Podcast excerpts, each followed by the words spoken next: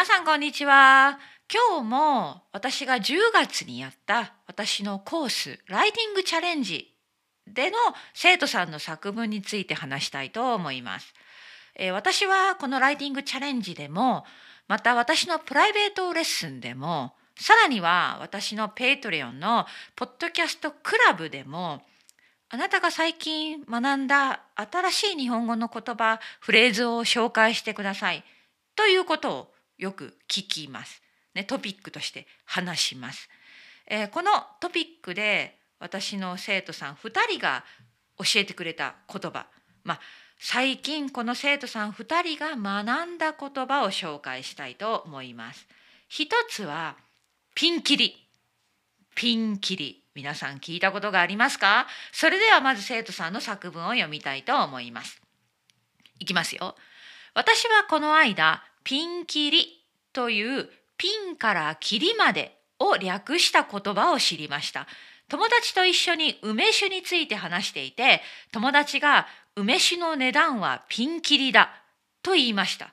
私は初めてその言葉を聞いたので、ピンキリというのは何だろうと思いました。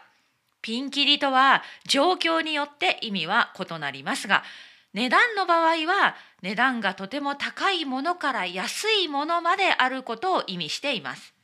また別の例を挙げるとある商品の品質は最上級のものから最低のものまでという意味もあります。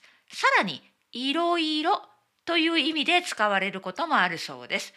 この言葉は会話で使ったことがないので自然に使えるかどうか分かりませんがこれから挑戦してみようと思っています。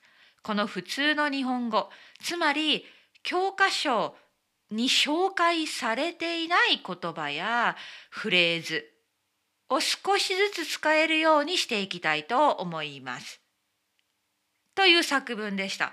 この生徒さんは今東京に住んでいるんですね。おそらく梅酒の値段はピンキリだと言ったのは日本人のお友達なんでしょうね。うん、そうです。このような表現は教科書で勉強することはできません。ピンキリ。いい表現ですね。ね。そうなんです。値段の高いものから安いものまでいろいろある。質が素晴らしいものから悪いものまでいろいろあるっていう時に使える表現です。えそしてもう一人の生徒さんは「醸し出す」醸し出すという表現を学んだそうです。これはとても美しい表現だと思うんですね。では作文を読んでみたいと思います。いきますよ。昨日は福袋というショートストーリーを読んだ時にたくさんの新しい言葉に出会いました。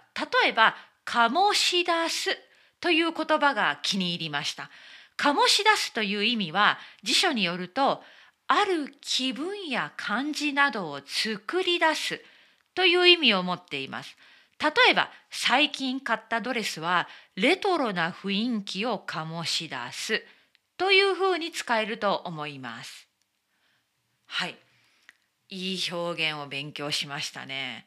これはなかなかね会話では使えないかもしれないけれども、ね、そのようななんかある独特な感じを生み出す作り出すこれが醸し出している。うん皆さん皆さんも最近何か新しい日本語の言葉やフレーズを勉強しましたよね。